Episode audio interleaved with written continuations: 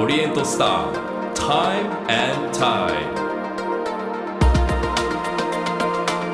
皆さんこんばんは。オリエントスタータイムタイドナビゲーターの市川さやです。この番組ではさまざまなジャンルで個性的に輝き自分らしく活躍されている方をゲストに迎えし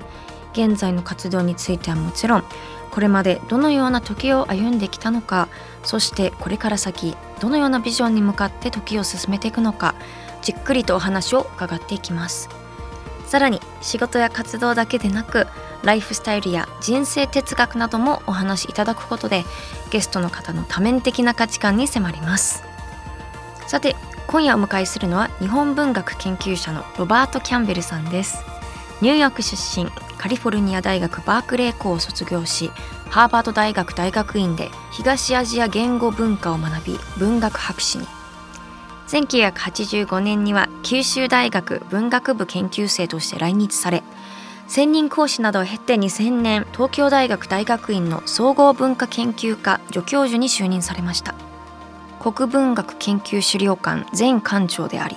現在は早稲田大学特命教授そして早稲田大学国際文学館村上春樹ライブラリーの顧問であるロバート・キャンベルさん。近世近代日本文学の専門家として文芸芸術メディア思想などさまざまな視点で研究を続けてらっしゃいます。日本の文化に触れその魅力を伝え続けてきたキャンベルさんはどんな風景に思いを馳せどんな未来を見つめているのでしょうか。これまでの歩みとともに紐解いていきますオリエントスター Time and Tide This program is brought to you by エプソンほか市川さやがナビゲートしています。オリエントスタータイムタイド。今夜お話を伺うのは日本文学研究者のロバート・キャンベルさんです。よろしくお願いいたします。よろしくお願いしますはじめましてはじめましてですね。ですね。お願いします楽しみにしてましたえっとまずこの番組ですね。毎回皆さんに現在携わっていることから伺っているんですが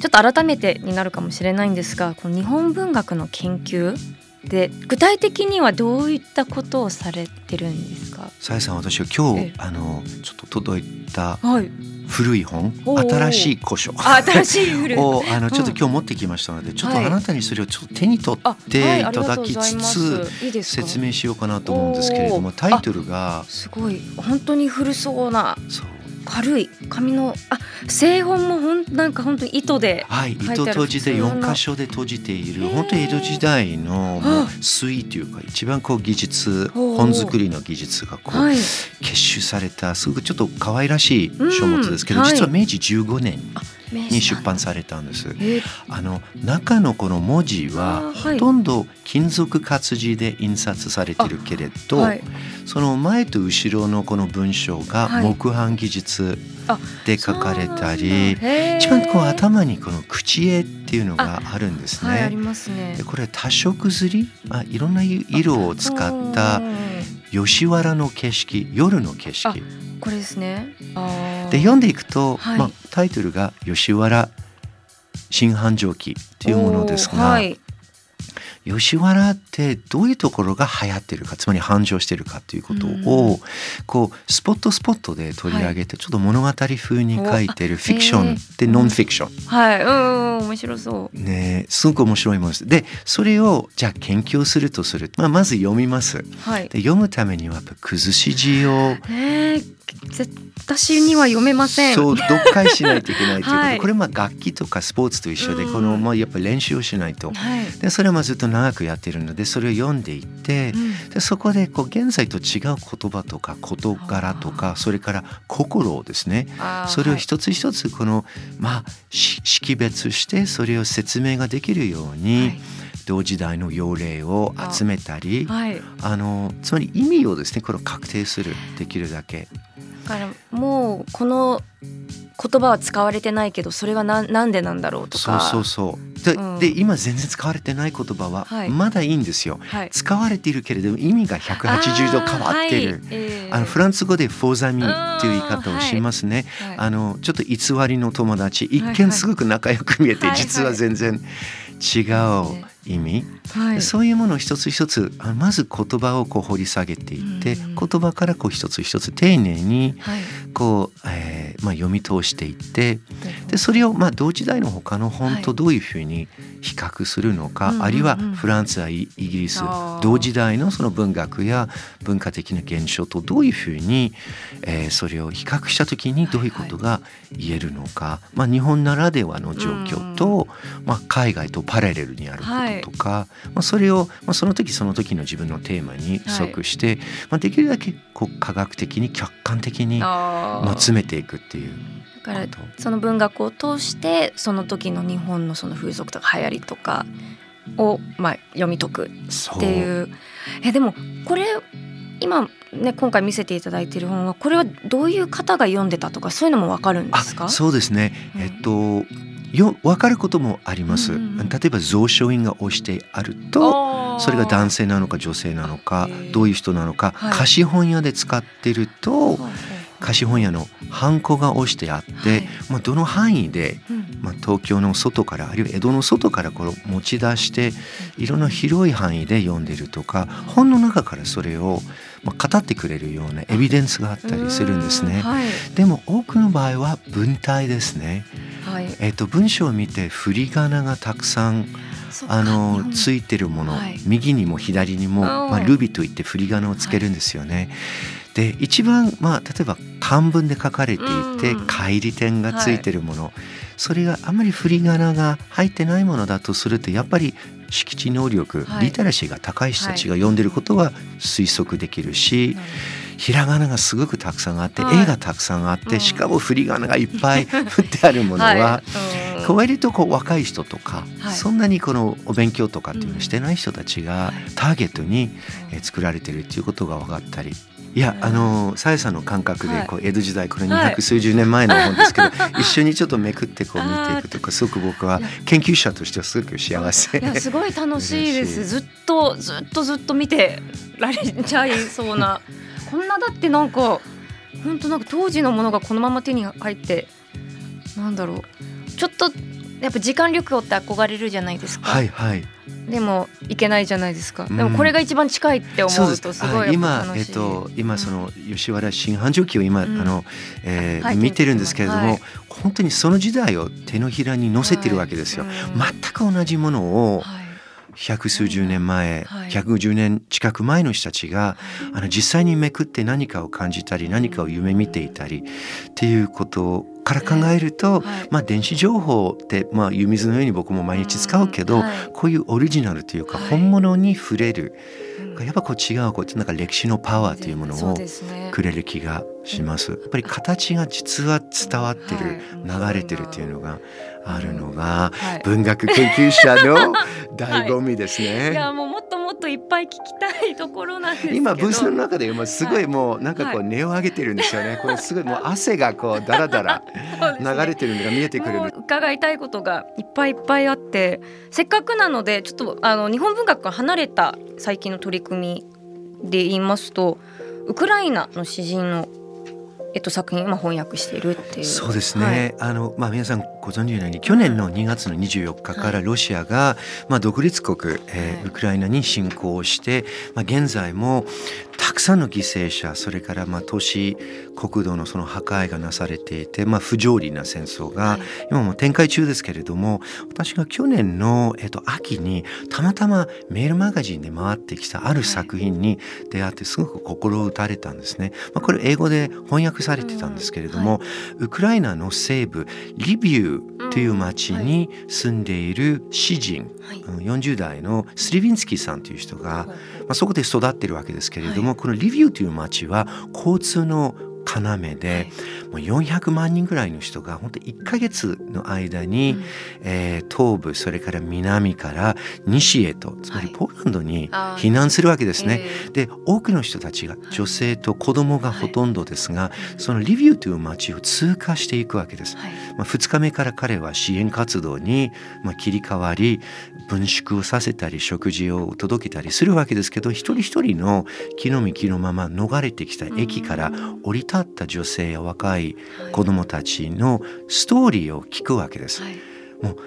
問わなくても求めなくても語るんですねみんな。自分が、えー、置いてきたものとか自分が、えー、奪われてしまったものとか自分の記憶を語りながらこの次の場所へと、まあえー、急いでいくわけですけれども家に帰るとそれがずっと走馬灯のように思い出されていて記述をし始めるんですね。でその記述が23日ぐらい経ってみると一人一人がやっぱり大切なものということを語っているということに気づいて戦争が人々の記憶とか言葉とか心までを曲げてしまうということを文学者として分かっているので証言集を書こうと思っていて一人一人の一人称の証言を丁寧に書いて積み上げていてでそれを僕はまあ読んでいてすごく報道では絶対にこの触れられない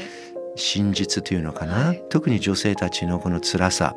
っていうことがこうひしひしと伝わるのでこれ日本語にやっぱり訳しなきゃならないなっていうふうに思ったんです。戦後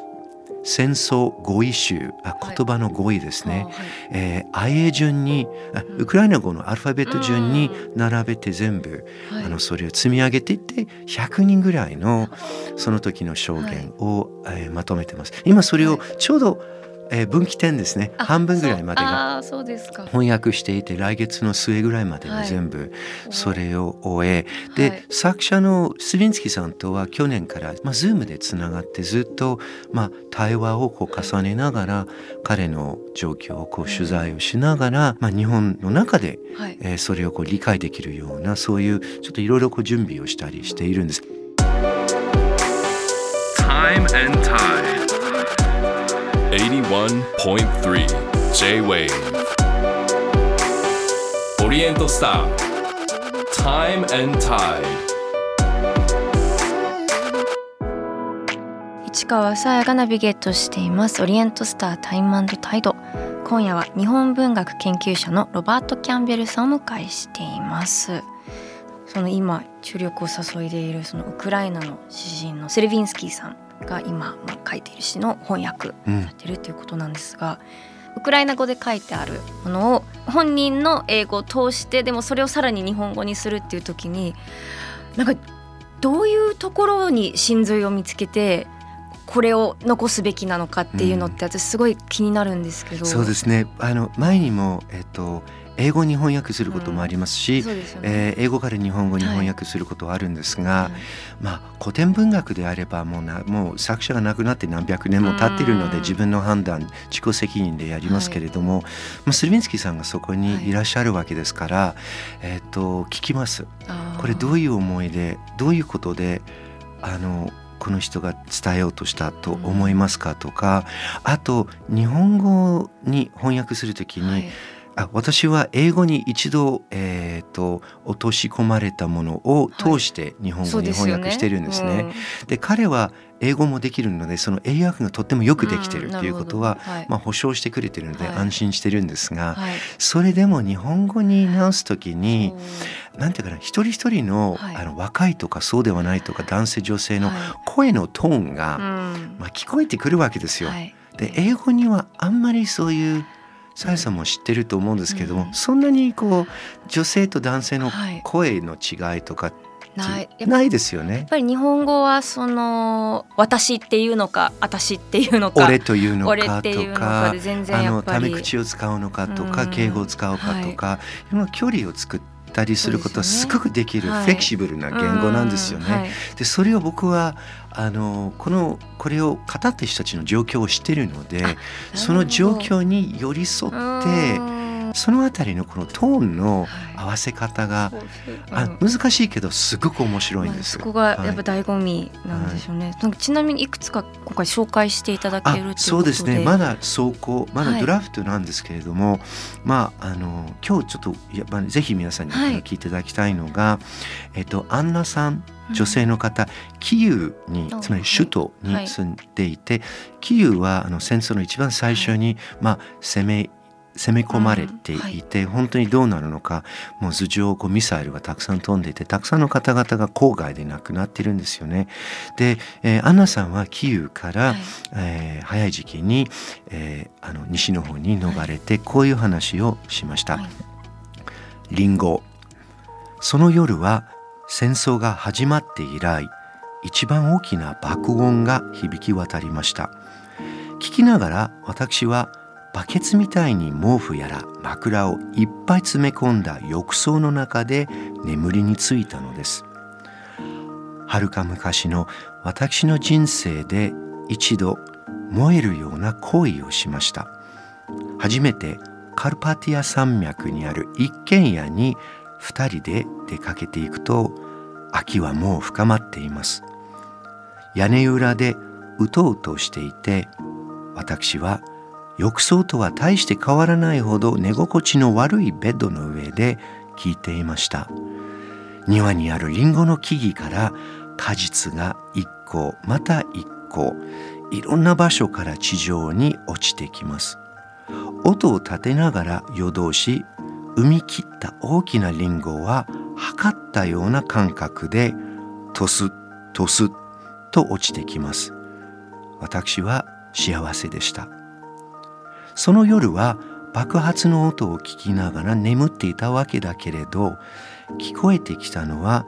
あの木から落ちるリンゴの音。庭のリンゴの実が今私たちの周囲で地上に落ちてくればいいのにと心で願いながら。いや そうもう想像もつかない記憶です。すごい、すごいですね。このリンゴっていうものを、はい、あの自分は浴槽が安全だろうと思って、家中のピロとか枕とかをそこに詰め込んで、はい、多分うずもれたままで夜を通してるわけですけれども、はい、ミサイルの着弾する音が聞こえるわけですね、それが多分何十年も前の初恋の人、一番こう燃えるような恋をした人と初めて2人でカパルティア山脈というすごくこう、まあ、近い山の中のこの荒野に泊まって、夜中に聞いてたそのリンゴの落ちる音と重なるんですね。自分の記憶にたすなんか助けてもらってるのかななんでしょうね。うん、ああそれはそうですね。記憶頼りに自分の心の平行感覚というかそれをかろうじてそれを持ってるかもしれませんしなんとか私たちがこうやばい本当にこれはちょっと無理かもしれないという時になんかそそこからこうあの思いついて、良かったこととか、良かった味とか匂いとかっていうことを思い出したりすることはありますよね。だこれすごく僕はやっぱりリアル、本当にこの彼女がこう方法の手でこう逃げてきた戦場からそれを見た聞いた人が多分24時間か 36時間ぐらいじゃないと語れない、あ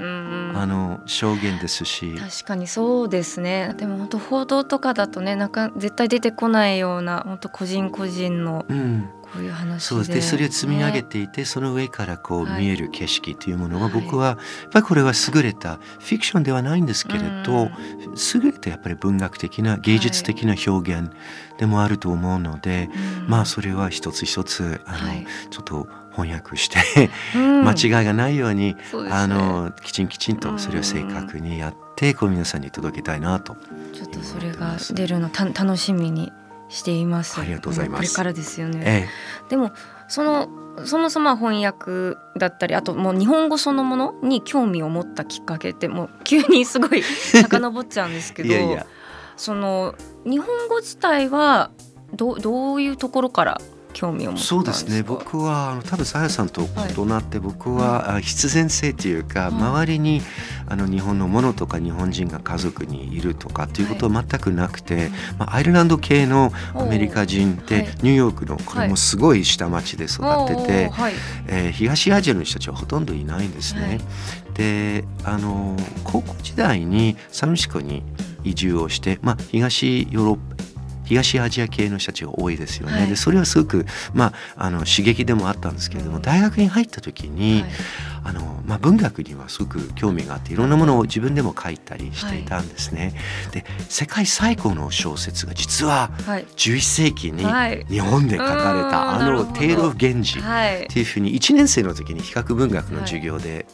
今も覚えてるんですけど准教授若い男性の先生に言われて「えー!」って。なるほど。聞いたことないぞっていうふうになって、えーはい。で「源氏物語」まあ、僕はあのテー源氏うん。英語でしか読めないんですけれど、はい。ちょうどサイデンスティッカーさんエドワード・サイデンスティッカーっておーはい。いう素晴らしい研究者がはい。ちょうどあの英訳を出した時にもペーパーバッグでうんうん。それをあの買って1,000ページ1,000ページぐらいですけれど、それを本当に3日間ぐらいかけて読んで、これはもうこれ19世紀これなんかマーセル・プルーストとか、はい。ね失われた時をはい。あの求めてとかいう以上に面白いなっていうふうに思ってでちょうどその時にあの美術史にも興味があってはい。日本美術入門というのは1年生の時にちょっと変わった授業にはい。この潜って見てたらば、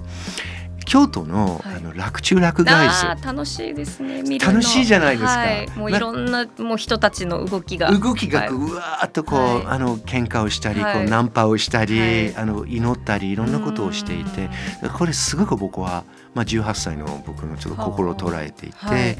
でどうすればこれもっと勉強できるのかってことをうん。先生のところに行ったらば、はい絵はもう見て誰でもそれはうん。何をやってるか分かるので、うん。本当に理解するためには言葉が必要ですって。だからもう一日にも早くうん。日本語を叩き込みなさいって言われたんですよ。はい。もうちょっとなんかえ違うんじゃない？まあそうですね。絵だから絵だからユニバーサルうん。もうバリアフリー、はいはい。言葉なんかいらんいらないじゃないかっていうふうに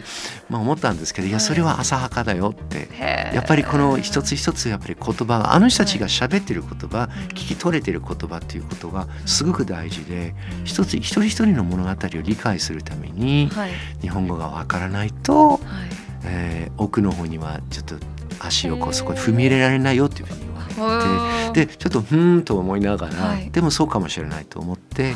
えー日本語初級ちょっと授業にちょっと受けてみようかなと思って受けたら、はい。まあ、こうなっちゃったんです。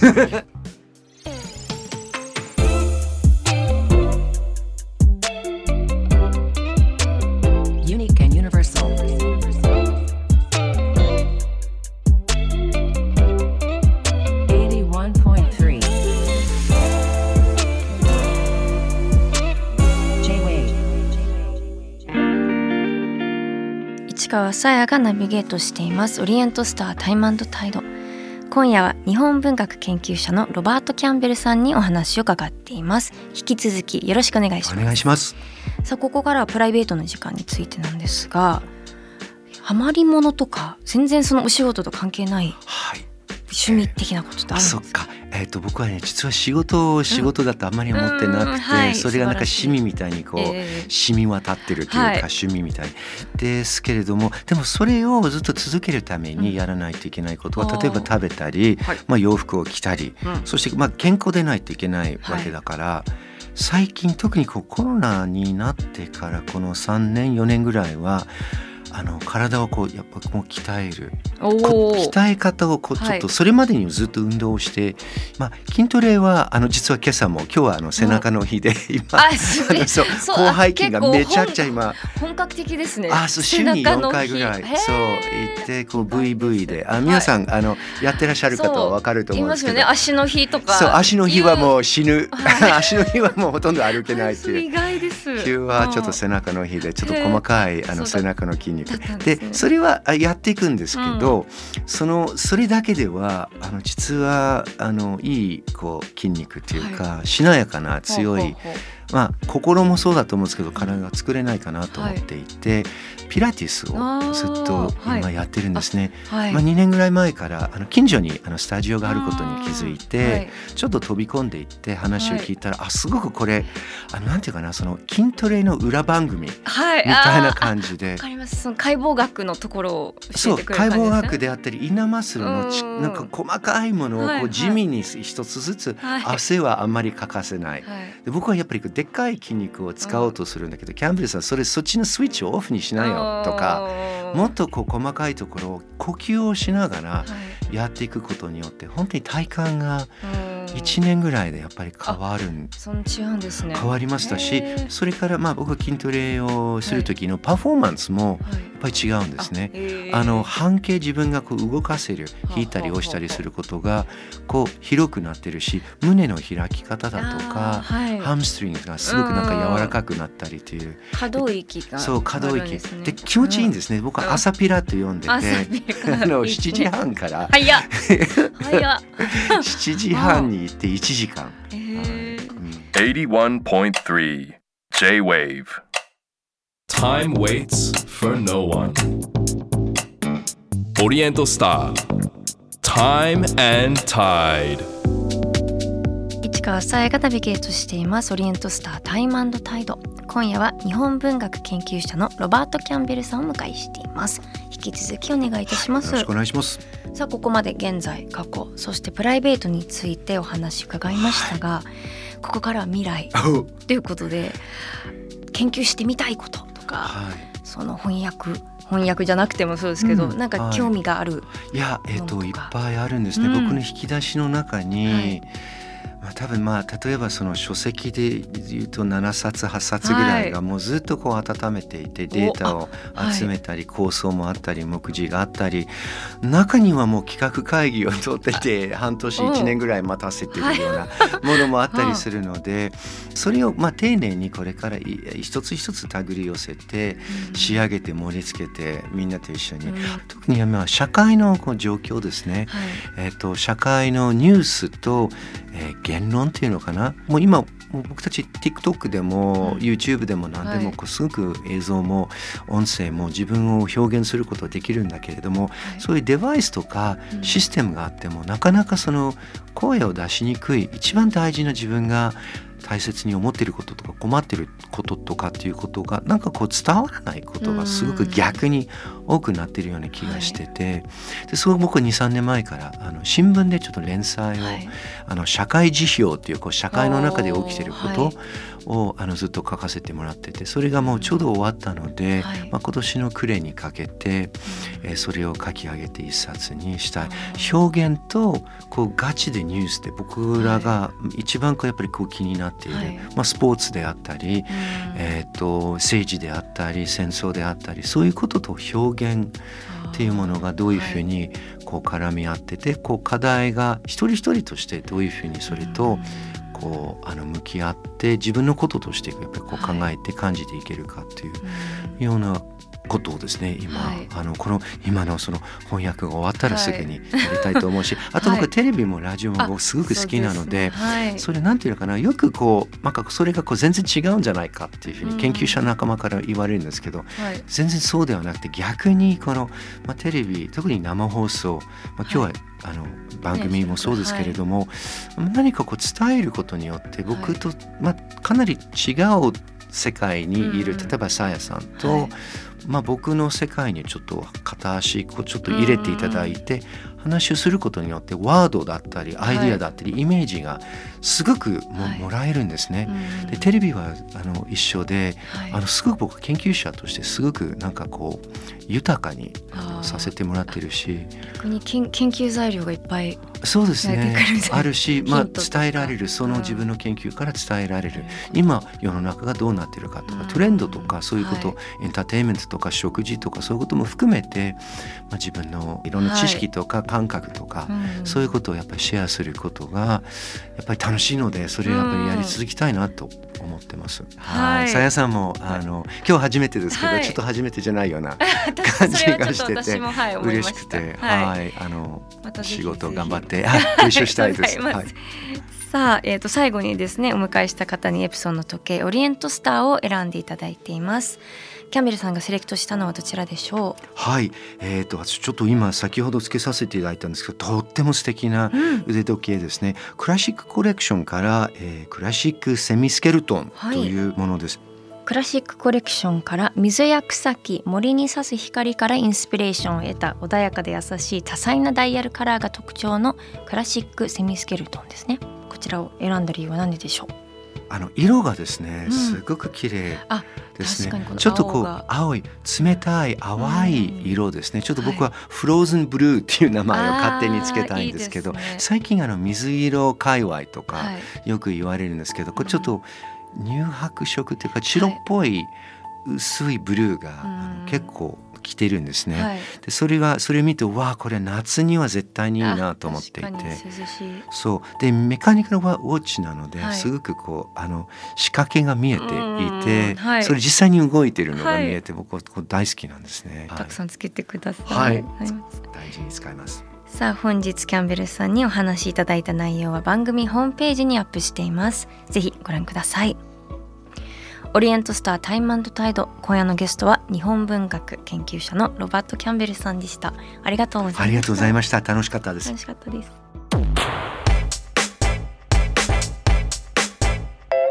Oriental Star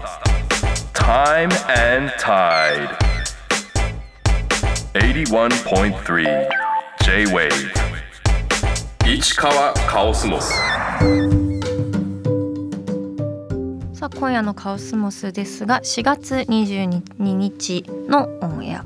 アーティストでクリーンアート代表のそば島健さんの回の感想です。えっ、とラジオネームゆうりんさんからです。ありがとうございます。渋谷区の落書きを消して白くすることで建物の所有者の方々に喜ばれ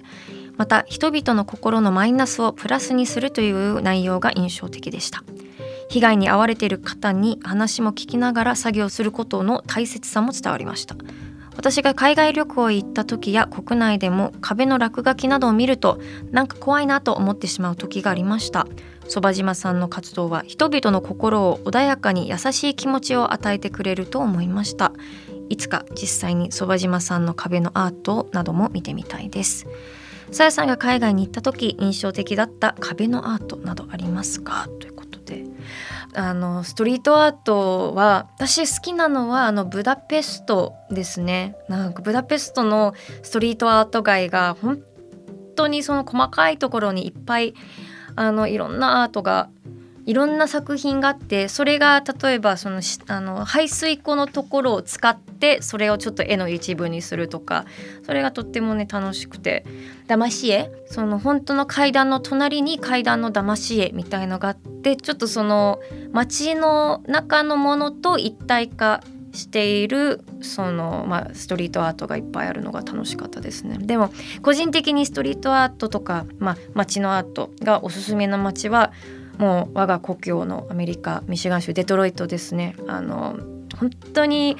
治安が非常に悪化したデトロイトなんですけれどもアートで盛り上げようというあのまさにそば島さんのような方々が、えっともう10年以上前かなから始めてあのただです。いろいろボロボロになった建物を直したりとかグラフィティ消すだけでなく、えっと、世界中からアーティストの方々を呼んでもうほぼ家賃なしで住んでもらってであのその建物を全部丸ごと何してもいいよっていうからあの建その昔の一番デデトロイトが繁栄してた時代のその豪邸とかが例えば全部鏡張りになってたりとかもう窓全部ステンドグラスになってるとかもうとんでもない色になってるとかすごいあの楽しい街になって、ね、いろんな若いカップルとか若いファミリーがまた戻ってきたりとか本当にこのアートを通して街のその創生するっていういい例なのでちょっと興味ある方はぜひちょっと見てください。まだまだおっかないエリアはいっぱいありますけどね。ね。それはまあ置いといて。さあそしてこのポッドキャストではこのカオスモスがロングバージョンになっています。市川が皆さんからいただいたお題についてなんかもごもごごにょごにょとお話ししていきます。今回ですねあのリスナーの方からお題をいただきました。ありがとうございます。えっとラジオネームジョニー・マックさんからなんですが、えっと、新年度に入り家に絵を飾ってみたいなと検討しております。紀ノ国屋新宿本店で一番親切な西洋美術史という本も買ってみたり情報収集中です。市川さんは世界で一番近い名画たちにもご出演されたり絵画にも造形が深いと思いますが A4A3 サイズぐらいの大きさでさりげなく家の壁に気軽に飾れそうなおすすめの絵がありましたらアドバイスいただけたら嬉しいです。ってすごいなかなか聞かれることがない質問ですよね。A4A3 ぐらいのサイズでさりげなく家ちょっとこういう場合ってあのぜひぜひあの家の写真も送ってほしかったです。何とも言えないところはありますがただそんなに大きくないわけですよね A4A3 って。で多分まあもちろんもうただただ好きな絵画とかそのねちょっと心が躍るような有名なものとかの小さい複製するのもありなんですけどちょっと小さめだったら逆に自分が気になっているそのアーティスト画家とか、まあ、ジャンルのあの展覧会のポスターとかがの方がいいなのいいのかなって思ったりします。あの結構どの展覧会行くとそれのあのポスターって売ってたりとか張り紙のやつとかもあるんですけど多分ちょうどいい余白白もあるからなんかあの額に入れて A4A3 で飾ってもそんななんか急にちっちゃな絵がごちゃってあるような感じにもならないしあの文字とかもあるからちょっとさりげなくなんかなんかよくわからないけどおしゃれだなっていうああいうポスターもねとってもデザインとかこだわってるので結構可愛かったりするんですよね。なので実際展覧会に行ってあこのポスターいいなと思ったら買ってもいいですしあのもう売ってたりとかもするのでもう過去のものとかなので同じようにだから別に絵じゃなくても絵っていうかそういうなんか絵画とか美美術じゃなくても例えば好きな本のなんか何？なんか表紙は変か。でもそれがなんかとその当初の広告のポスターとかそういうのも結構小さいとそれぐらいがなんかいいような気がしますがね。こんなに真面目にかん答えてるんですけど本当に参考にしてくださります？なんか難しい質問ですね。ちょっとなんか私の家がまず全然おしゃれじゃないっていうところからなんか今偉そうにいろいろ話してごめんなさいっていうところだけで終わらせていただきます。ちなみにですねあのラジオネームジョニー・マックさんの追伸避けるチーズを新横浜名古屋間の1時間避け続けるのは避きすぎです。という私があの避けるチーズをめちゃくちゃ避けるっていうのがもう細く最後筆みたいになるぐらい避けるのが好きなんですがここでちょっとあの訂正したいのが新横浜名古屋間ではなくあのしその品川からえっと三河安城あたりっていうのがあの正しいです。なのでもうちょっと長いのか。ずっとねあの避け続けるとすぐあの半分ぐらい避けてふわふわになって食べてでまたもっと避けるっていうだから食べながら避けながらっていう避け？避きながら？っていうところなんで。でも避けるチーズは避けないともったいないですから。皆さん食べてみてください。ちょっとわからないですね。ポッドキャスト難しい。さあタイムタイドでは皆さんからのメールもご紹介させていただくほかこのポッドキャストでは市川に話してほしいお題も募集しています。番組のウェブサイトメッセージから送ってください。えーと、メッセージをいただいた方の中から毎月リスナーの方にオリエントスターの時計をプレゼントしています。ご希望の方は時計希望と書き添えてください。プレゼントの詳細は番組ホームページをご覧ください。皆さんからのメッセージをお待ちしています。以上カオスモスでした。オリエントスター Time and Tide 市川さやのナビゲートでお届けしてきたオリエントスタータイムタイド今週もさまざまなジャンルで個性的に輝き自分らしく活躍されている方をゲストに迎えし現在の活動についてはもちろん現在に至るまでどのような時を歩んできたのかそしてこれから先どのようなビジョンに向かって時を進めていくのかお聞きしました。さあ今夜のゲストは日本文学研究者のロバート・キャンベルさんでした。いやキャンベルさん本当に素敵な方でした。なんか本当に丁寧で。もう日本文学の研究とはっていうところからもうあんなにすごい分かりやすく丁寧にいろんな本も持ってきてくださって説明してすごくね楽しい貴重な時間でした。ぐらいなの話もそうだし筋トレピラティス全ての話する時に本当にもう少年のようなその目の輝きでお話しされてるのがとても印象的でなん。かくつになってもああいう好奇心の塊でられるってものすごいなんかバイタリティがあってこっちにもちょっとなんだろう元気をいただけたような気がして日本文学のその特徴とか分かってるようで分かってないところ多分完璧に言語化できてると思うので理由とかそれをいろいろねまた聞けたらなと思いましたね。さて次回のゲストは腕時計コレクターでライター編集者の福田豊さんですファッション車旅など豊かに過ごすためのヒントをさまざまなメディアで発信している福田さんに最新の時計トレンドやご自身の時計人生について伺います。それではまた来週土曜日夜9時にお会いしましょう。ここまでの相手は市川さやでした。